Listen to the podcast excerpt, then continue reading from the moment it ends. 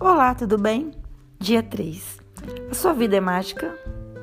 Para descobrir exatamente quanta gratidão investiu em sua vida, basta olhar para cada uma das suas áreas que a compõem: finanças, saúde, felicidade, carreira, família, relacionamentos. As áreas mais bem-sucedidas são aquelas pelas quais você se mostra mais grato.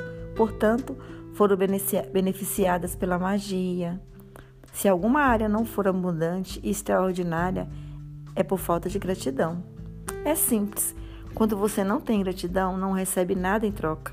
É como se expulsasse a magia da sua vida. Você não demonstra gratidão?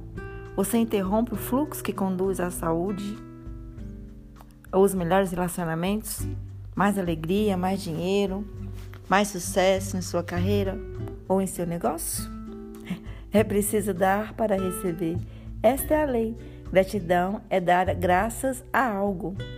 E se não fizer isso, você está se afastando da magia e da possibilidade de receber tudo que a vida te dá. Então é isso. Até o próximo áudio.